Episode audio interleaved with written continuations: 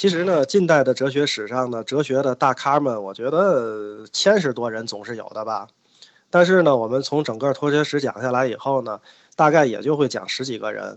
所以这十几个人可是精选了又精选的大咖啊。那么今天第一位大咖笛卡尔就登场了。那么笛卡尔确实是继承了哲学家的怀疑精神，甭管你是苏格拉底也好，柏拉图也好，你们再有名。你们的书，那我也得先怀疑怀疑。说笛卡尔觉得光怀疑他们的著作，这不够彻底呀。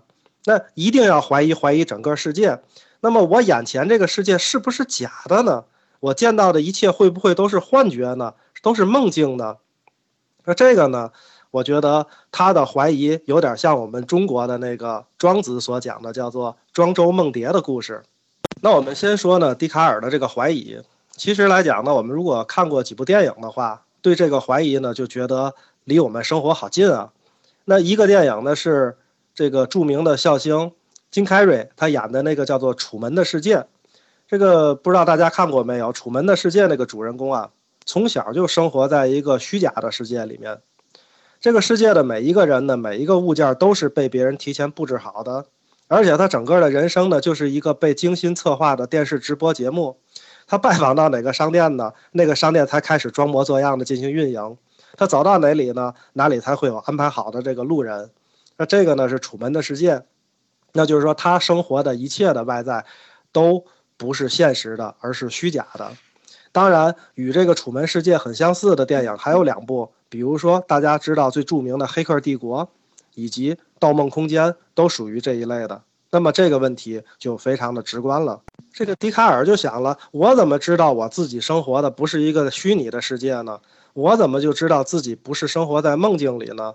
所以呢，他就从这一点开始进行怀疑。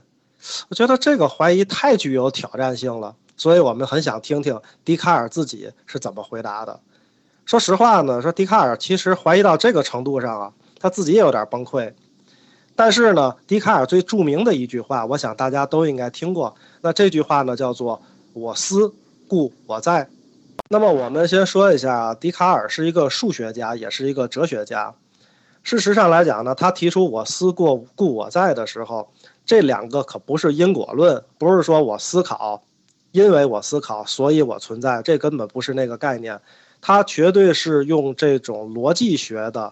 推理去讲我思跟我在之间是一个什么呢？是一个逻辑的关系。举个例子，呃，逻辑上经常讲的叫什么？叫做天下雨，地一定湿，是这样的一种推推理的关系。那当然，天要不下雨呢，地湿不湿呢？这个地湿不湿我就不知道了。所以呢，我思故我在。那我不思呢？那我在不在？我是不知道的。他其实是想表明这个意思。那其实呢，他我思故我在这句话本身更像一个数学公式那样简单的清晰。这个外国人啊，跟咱们中国人研究哲学不太一样。外国人追求的就是把这个一个特别清晰的概念浅显到极致，甚至呢小孩子都能明白。那么他们觉得这样才算精妙。而中国呢，我们去讲的这个精妙，一般情况下呢，都是那种。以比喻为主，包括呢，这个道理说到点到为止，不细说，不深究，不推理，不演绎，更不自我怀疑。那我也举一个例子，比如说“玄之又玄，众妙之门”。所以呢，我们提到了一个中国哲学跟外国哲学不太一样的地方。其实不管哲学，包括科学和数学，在中国的古代也是和国外很不一样的。那比如说呢，我们立两根杆子，根据这两根杆子的。影子的长度其实是可以计算出太阳的高度的。那这个呢，其实是一个什么呢？是一个相似三角形的问题。就是你立一个长杆子和一个短杆子，根据这两个杆子的影子，是可以计算出太阳的高度的。啊，这个我们呢就不细讲了。但是中国以前的书籍里面有一个数学家叫刘辉，他是怎么去记录这个公式的呢？我给大家念一下，这我真背不下来，是我查的，叫。度高者重表，侧深者累句，孤离者三望，离而又旁求者四望，触类而长者，则虽幽微诡讣，迷所不入。那大家听听咱们中国的数学家们所记录的这个数学公式，这简直就是一首诗，好不好啊？我说白了，牛顿当时要写力学原理，按照咱们中国的这种写法，把他这个力学定律群通通藏在十四行诗里面，我觉得英国的鸦片战争能赢鬼才信呢。所以，我觉得呢，这个是中国做学问跟这个这个外国，那么西方不一样的地方。所以，外国的哲学家呢，不太在意这个所谓寓意的优美，他就要最简单、最直抵这个核心的那个公式。呃，所以呢，中国是比喻式的哲学，西方呢是数学式的哲学，这就是我们把这两种哲学进行对比。如果非让笛卡尔按中国的方式去写这个他的结论呢，那么笛卡尔其实是可以这么写的。那么笛卡尔说：“我思故我在。”为了一本小说而流泪的你说：“我爱故我在。”那刚考进美术学院的同学说：“我创作故我在。”亲爱的朋友。你因为什么而存在呢？我觉得像这样写的话，就有点中国式的风格了。那么你再配一个漫画，绝对够你在星巴克里使劲感悟个半天去的。所以呢，我们经常说这个西方哲学家啊一点情调都没有，讨论问题的方式呢就是抬杠抬杠，最后简化成一个数学公式，就像我思故我在是一样的。那么如果你在西方敢写一个道可道非常道。那笛卡尔肯定会拉住你问，那你给我定义一下什么是道？你要敢回答说一阴一阳谓之道，笛卡尔肯定还会继续追问你，那你再给我定义一下阴和阳，一如苏格拉底当年的那样。其实呢，笛卡尔在这个数学上的贡献呢也是很多的，因为我们现在呢还在使用笛卡尔的坐标系，这是第一。第二呢，当时呢这个在欧洲几何啊非常盛行，然后呢。这个笛卡尔呢写过一个著作，就是他通过欧式几何的定理，那推导出来了，并且发明了解析几何，也就是说把几何的问题进行了代数计算，而且呢在当时既提高了人们的几何水平，也提高了整个代数的一个地位。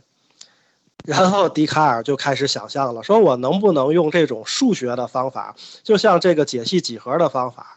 通过我思故我在，假设它是一个公设，然后进行推理，能不能再把整个的这个哲学推理出来呢？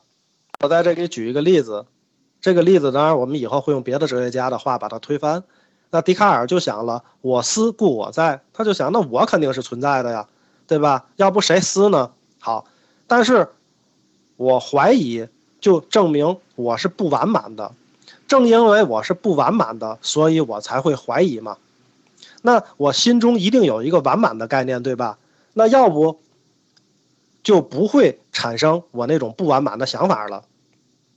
那么既然自己不完满，那么完满的概念肯定是不来自于自己，肯定来自于一个外物，来自一个完满的事物。那谁是这个完满的事物呢？那只能是上帝了。好，我推出了世界上是有上帝的，这就是笛卡尔的推断。当然呢，我们可以看到笛卡尔的证明好像一点都不严谨哈，中间有几个步骤让我们觉得怪怪的。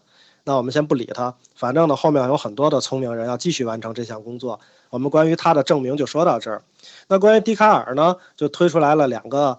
这个哲学上的小概念，那我们来讲一下。第一个呢，叫做唯我论。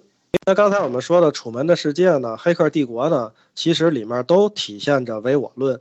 这唯我论怎么讲呢？就是我在是确定的，但是我不确定我外面的东西，这个世界存在不存在。所以呢，这就叫唯我论。换句话讲呢，我们有时经常觉得，就是如果我不出现在这个街角，那么街角上这个人。能遇到我迎面走来的这个人，他存在不存在，我不知道。所以呢，不喜欢哲学的人呢，也经常用唯我论的荒谬去攻击哲学。但是，当你去质疑整个世界都是一个幻觉或者是一个梦的时候，那么唯我论呢，在旁边悠悠地看着你，挥之不去。那其实唯我论呢，是能给人以内心强大的力量的。当然，我们可以先想到的是阿 Q，对吧？但是我们就不拿阿 Q 举例了，我们讲讲张爱玲啊，有一个短篇小说叫《倾城之恋》。当时呢，这个已经明日黄花的女主角呢，就是说她想靠情场手腕俘虏男主人公，怎奈呢技不如人，眼看呢就要失去机会了。这时突然日军呢向香港开战，在战火中男女主人公同生共死，最终终成眷属。那张爱玲写到呢，香港的陷落成全了他，谁知道呢？也许就是为了成全他，一个大城市倾覆了。这句话可是一个典型的唯我论和目的论，等于呢说白了，香港跟日本打这场仗，合着都为他一个人打的。那这种话呢，你千万别跟别人说，尤其呢是历史老师，否则历史老师一定会给你零分的。但是《倾城之恋》反而成为了脍炙人口的名篇，这正说明了唯我论和目的论能赋予人生一种特殊的美，能给予我们一个理解人生的全新的视角。那么跟唯我论呢所对应的呢，很接近的就是二元论。那其实二元论呢，它的观点就是，那等于我心灵是一个圆，外界是一个圆，一共呢两个圆。也就是说呢，这两个圆呢是互相独立平等的，虽然可以互相影响，但是谁也不能完全决定另一个。那注意，唯物主义可不算二元论哦。唯物主义说世界本质是物质的，我们的精神世界呢不过是大脑活动的结果，所以是一元的。那唯心主义呢也是一元的，他讲一切唯心造，所以呢其实它也是一元的。二元论呢有一个比较庸俗的用法哈，那这个用法就是说躲避痛苦。因为呢，人们可以把痛苦分为两种，一种呢完全是来自外界的，比如说你打我一下，那么我身体疼，那这是来自外界的；那么另外呢，打我我所受到的屈辱是我内心当中产生的感受。那事实上来讲呢，不管我在外界受到什么样的痛苦，我都可以让我自己的内心十分强大。也就是说呢，那么我可以在内心当中感受不到这些痛苦，叫做什么呢？叫做他强由他强，清风佛山岗。我觉得这个呢，基本上是就是咱们讲说九阳神功的境界。虽然呢，再牛的人也不可能保证自己永不受苦，但是在精神世界里，只要你意识坚定，你就是自己的王。大概这么讲呢，大家就能理解这种二元论比较庸俗的一个其中一个想法了。那我们回到正题啊，真正的二元论只是讲的很简单，就是心灵是一个圆，外界是一个圆啊。那个庸俗性的想法，我们把它还是抛在一边吧。那么正是因为分为二元呢，所以哲学家们一开始就在证明两个圆之间有什么联系。最后呢，好几百年，无数的哲学家都没法去证明精神世界怎么才能真实的反映客观世界。干脆这些哲学家就反过来了，说二元论本身是不是有问题呀？那么后面我们还会讲到这些哲学家的观点。二元论呢，就先扔在这儿。扔下二元论呢，我们回到笛卡尔身上。那其实笛卡尔呢，这个小伙子长得特别帅。除了体弱多病以外呢，基本上他没有什么缺点了，而且来讲呢，非常的勇敢。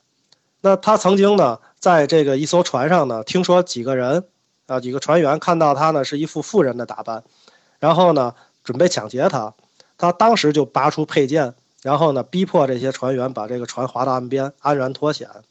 他也曾经呢跟别人在决斗的时候。那么和他决斗的人说过这样一句话，并消除了那个人的敌意。那他怎么说的呢？就是你的生命不应该献给我，应该献给那位夫人。所以来讲呢，他还是很有风度和魅力的。但是呢，笛卡尔死就死在他的风度和魅力上，因为他名气大了以后呢，那么喜欢他的人就越来越多。其中一位呢，就是瑞典的女王。瑞典的女王呢，非要请他去当自己的私人教师。这个大家要从地图上查一查呀，瑞典在什么地方，你就可以知道了。瑞典多么的寒冷。那在那个国家里面，笛卡尔自己说的话叫做“人的血也要像河水一样冻成冰啊”。而且呢，笛卡尔一开始是喜欢睡懒觉的。到了瑞典那儿以后呢，女王天天让他什么呢？早晨五点多就给他上课。所以呢，这个他到那儿没待了没几个月，就得了感冒，最后转成肺炎，然后医治无效就去世了。从笛卡尔之后呢，后面还有很多人等着登场呢，所以大家不要着急。您会在后面发现呢，您小的时候自己有过很多奇特的想法，原来这帮哲学家早就帮你想了一个遍了。那么今天的笛卡尔就讲到这里，明天另外一个大咖斯宾诺莎就要登场了。谢谢大家，今天就讲到这里。